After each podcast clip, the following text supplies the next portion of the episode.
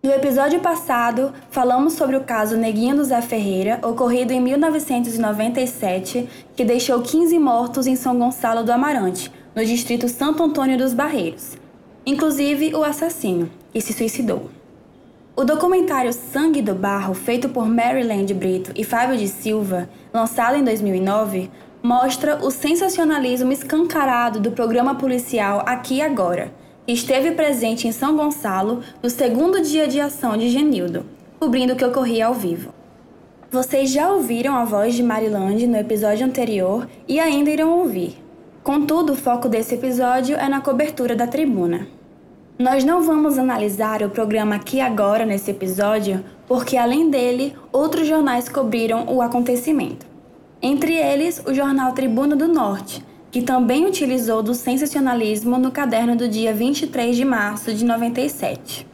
O que nos chama a atenção para esse jornal em específico é que ele não é taxado como sensacionalista como os outros. Portanto, a ideia é destrinchá-lo e analisá-lo profundamente. Conseguimos fotos das páginas da tribuna por pessoas de dentro do jornal e analisamos se o sensacionalismo esteve presente nas matérias sobre Neguinho.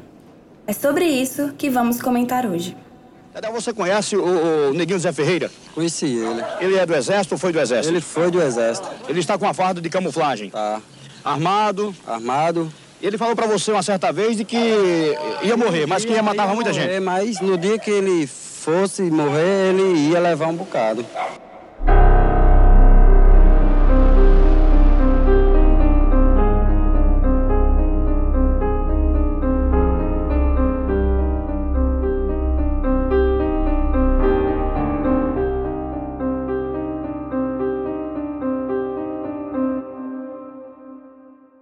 Caderno foi realizado pelos repórteres Verailton Silva, Silvio Andrade, Camilo Veras, Paula Martins, Washington Rodrigues, Margarete Grilo, Carlos Peixoto, Vicente Neto, Ana Ruth, Valdir Julião e Dionísio Odeta.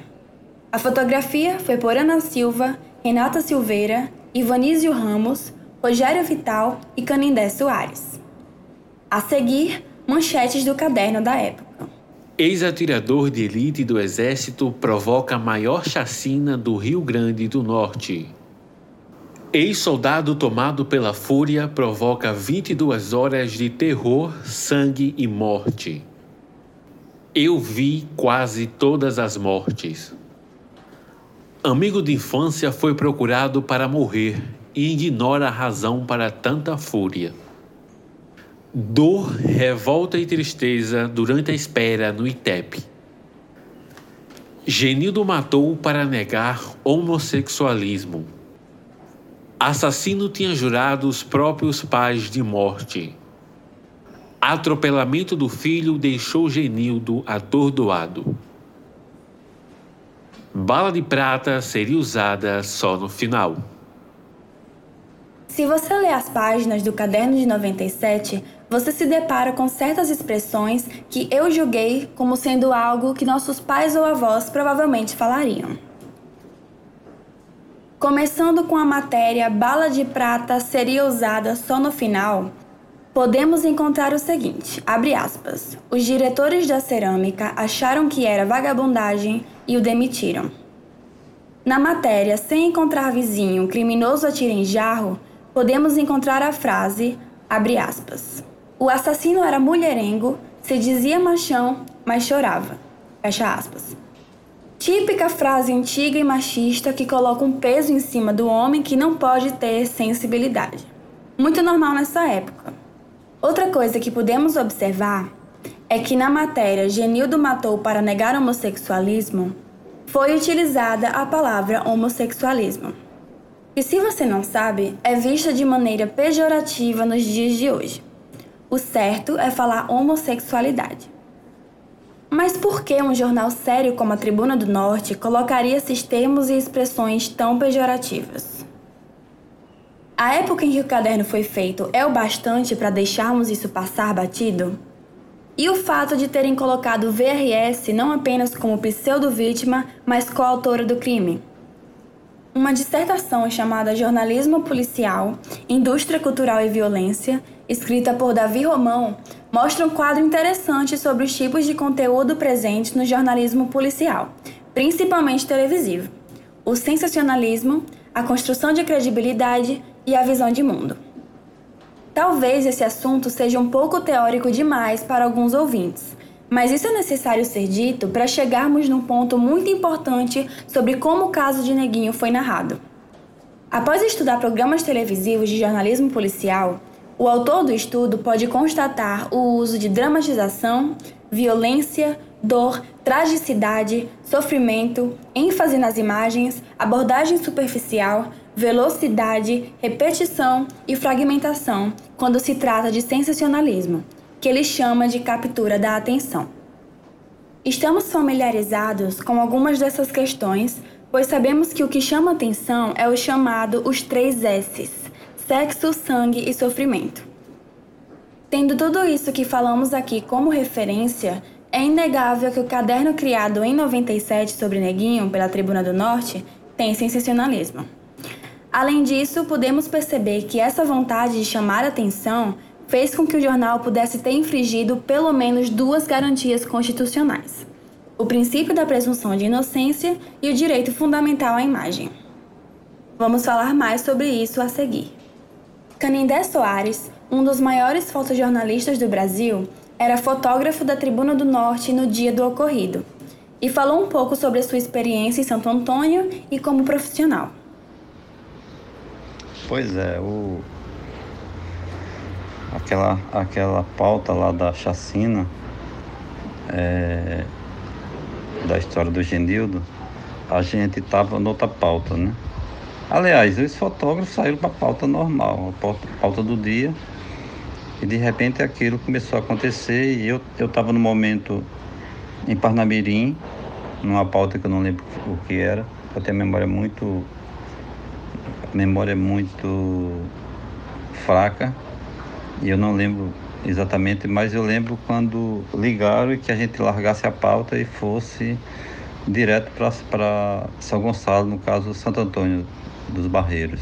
Acho que é Santo Antônio dos Barreiros o nome. E a gente foi para lá, né? Aquela é uma é uma coisa típica, né?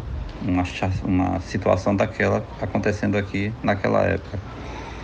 E a gente se deslocou para lá e lá a gente começou a, a, a registrar o, o, ocorrido. Né? É, seguiu o rastro do assassino, né? os, os corpos, o, as casas com os, os, corpos dentro das casas.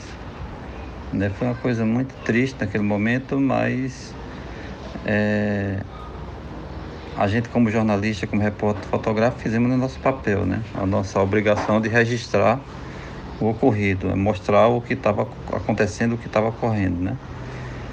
Então foi isso, né? Depois eu, eu tive também a oportunidade de assistir o documentário e relembrar alguns momentos daquele, daquele episódio. Basicamente foi o que eu lembro e o que da, o que eu lembro daquele dia.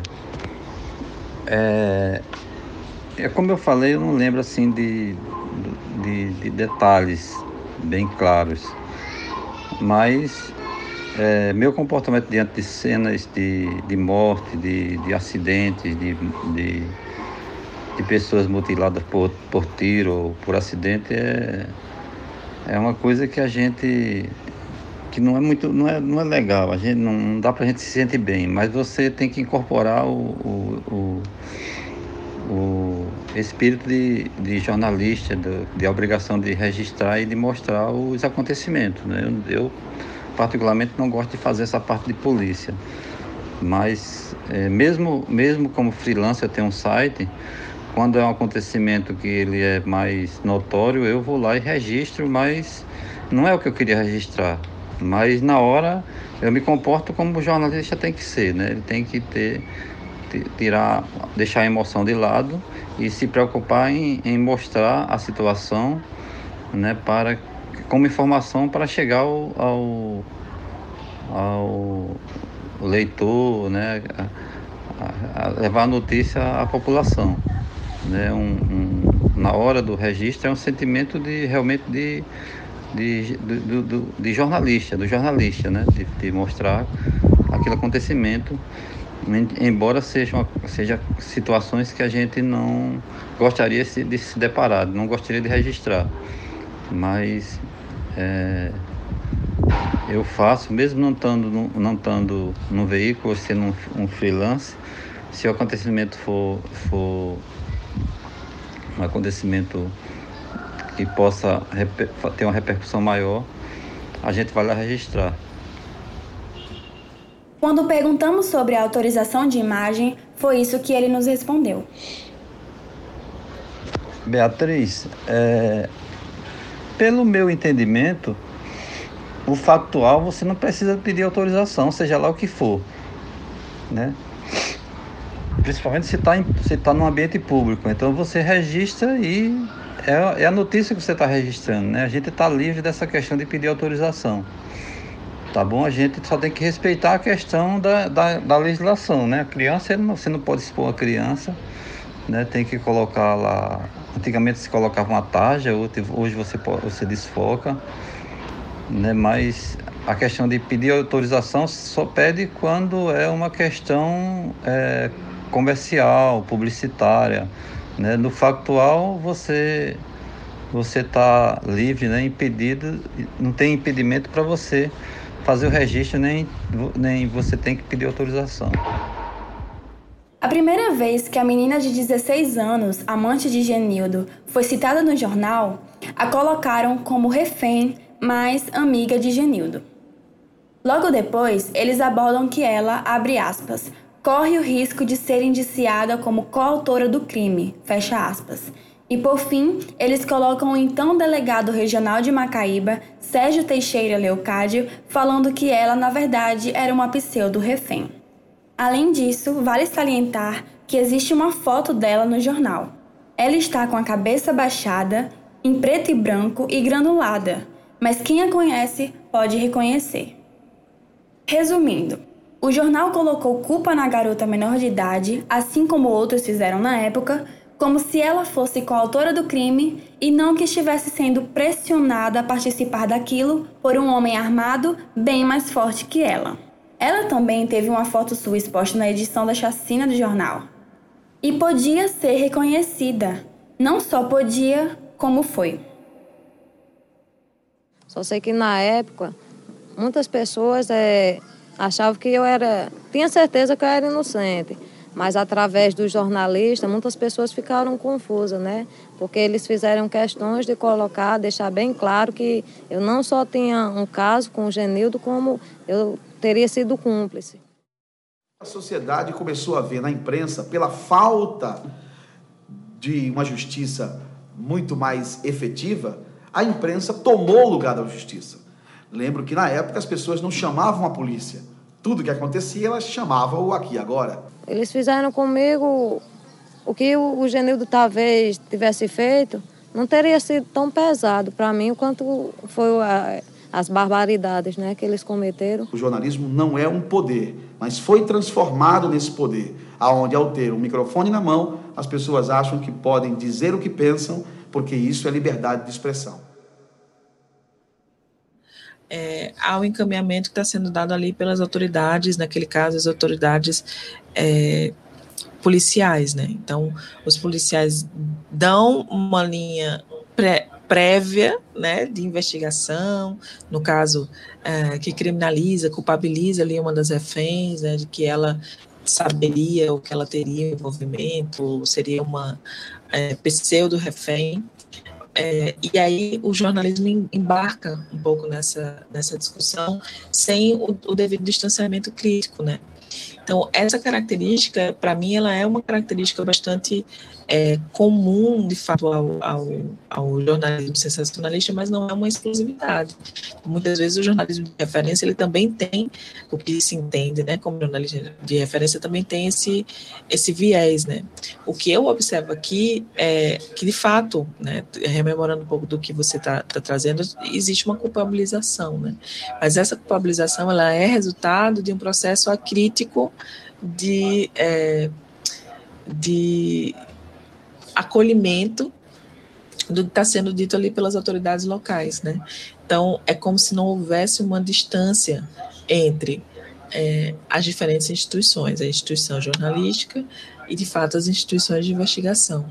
É, essa ausência de diferença, ela é, de fato, muito uh, preocupante e muito, é, vamos dizer assim, muito, muito violenta, né, para em todos os sentidos, né? Porque ela acaba também promovendo, uh, criando vítimas, né? Como que você está me relatando aí o fato das vítimas é, que, que tiveram de que tiveram sua vidas, suas vidas impactadas mesmo uh, diante, né? De, desse momento, como de serem vítimas também desse desse Genildo, né? Genildo Ferreira e aí se tornam vítimas pela segunda vez, né? Uma espécie de é, dupla vitimização, vamos dizer assim. Então, de fato, há um, uma quebra desse compromisso ético de respeito né, às vítimas e há, de fato, um, uma, uma, uma, violação né, desses direitos que são elementares, como esse direito à imagem, é, o direito à, à, à privacidade, né? Então, Hoje em dia já, já não se indica, por exemplo, uh, nem mesmo o uso das iniciais, né? que é uma, uma prática que a gente vê aqui. Né? Não há uma preservação uh, da, da intimidade e da privacidade se a gente coloca as iniciais do nome e uma foto é, em que a gente vê ali a silhueta, que a gente vê é, tamanho, traços, é, a cor, né? Ah, em que a gente sabe as funções, a localidade né, em, que, em que essa pessoa trabalhava, por exemplo. Né? Então, eu, eu tento, tendo a observar é, muito mais como uma quebra desse, desse compromisso e desse código é, de ética, vamos dizer assim, do que necessariamente como uma, uma, uma condução de um jornalismo sensacionalista. Conversamos também com Marilan de Brito, diretora e roteirista do documentário Sangue do Barro, documentário que fala sobre a chacina, e Washington Rodrigues, repórter da Tribuna do Norte em 97, que viu a morte de Genildo e escreveu sobre o caso. Os repórteres escutavam as pessoas e, a partir do que as pessoas diziam, a gente reproduzia no jornal. Então a gente não essas frases provavelmente a gente escutou de alguém e reproduziu no jornal. E a gente chegou nela e ela não queria falar com a gente de forma alguma, que ela dizia, gente, vocês jornalistas são muito cruéis. E não, eu jamais abrirei minha boca. Eu jamais vou de novo dar uma entrevista na minha vida. Eu não tinha nem idade, vocês acabaram comigo. E aí a gente foi conversando, mostrando para ela, inclusive, o que era um documentário, e que sim, que a gente sabia que ela tinha passado por várias situações naquela época e também pela imprensa e que a gente estava ali para escutá-la. E com um compromisso, inclusive, é, no final da fala, de perguntar: existe alguma coisa que você falou que se arrependeu? Porque às vezes a gente está fazendo um documentário, está dando entrevista, e depois você fala: ah, não, não quero que isso entre, isso é, seja mostrado. E depois ela colocou, não, não, agora tudo certo, eu me sinto até aliviada em estar falando sobre isso. Mas na época mesmo, ela fala que ficou traumatizada, que teve que ir para um outro lugar, bem ermo, aonde não tinha televisão, para que ela pudesse reconstruir a vida dela, porque em qualquer lugar que ela tentasse que o rosto dela fosse é, reconhecido, ela já era julgada da mesma forma.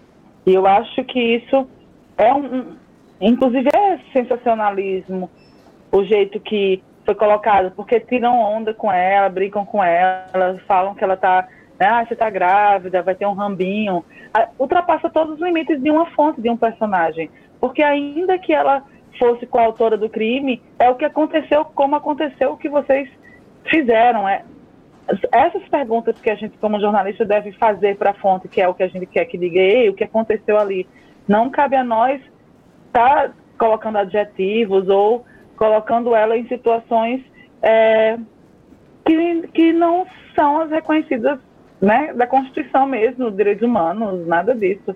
E que, ao mesmo tempo, antigamente, isso era praxe, porque existia também uma proximidade, uma conivência e convivência entre delegados e repórteres policiais. Os delegados colocavam os personagens ali na mão dos repórteres policiais.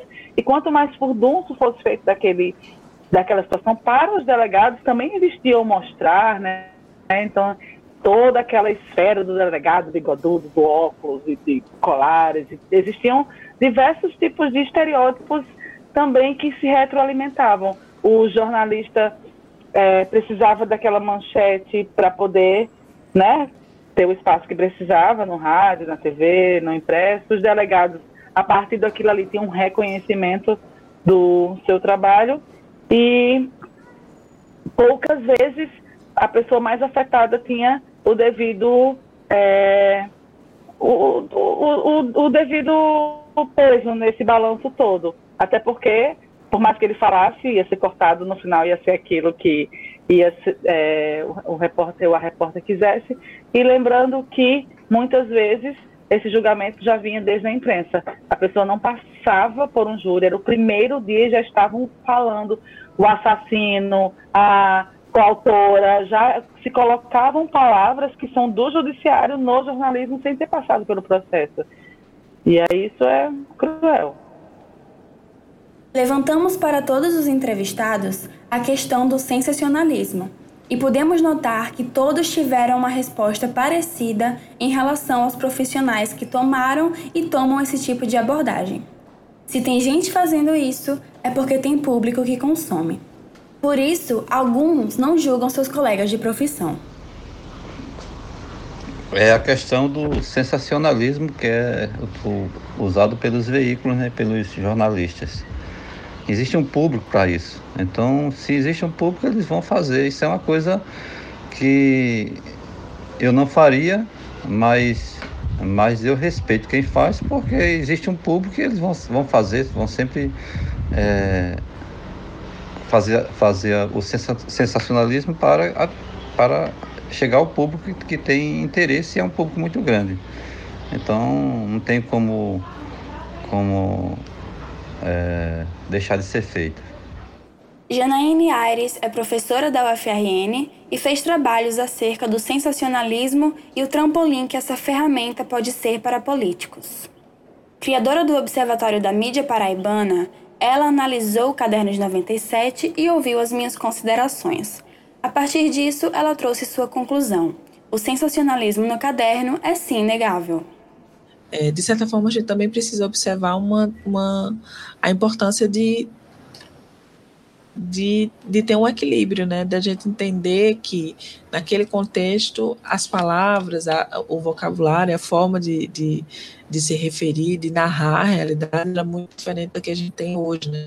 Então, a gente não pode, de alguma forma, uh, vamos dizer assim, criar o, o, trazer o nosso olhar atual para, uh, vamos dizer assim, condenar uh, outras formas de escrever, outras formas de pensar, né? Então é importante que a gente tenha um pouquinho desse, desse distanciamento também. Como vimos, muitas coisas precisam mudar quando falamos de criar uma matéria. Precisamos de um jornalismo policial responsável e é por isso que vamos deixar de falar das coisas ruins que acontecem nesse ramo do jornalismo e focar no que devemos escrever e em como escrever sobre esses assuntos. Mas isso só falaremos no terceiro episódio. Até lá, vamos refletir sobre tudo o que aconteceu aqui e torcer para que outros jornalistas também reflitam. Eu sou Beatriz Navarro e esse é o Obscuros, o lado oculto da rua.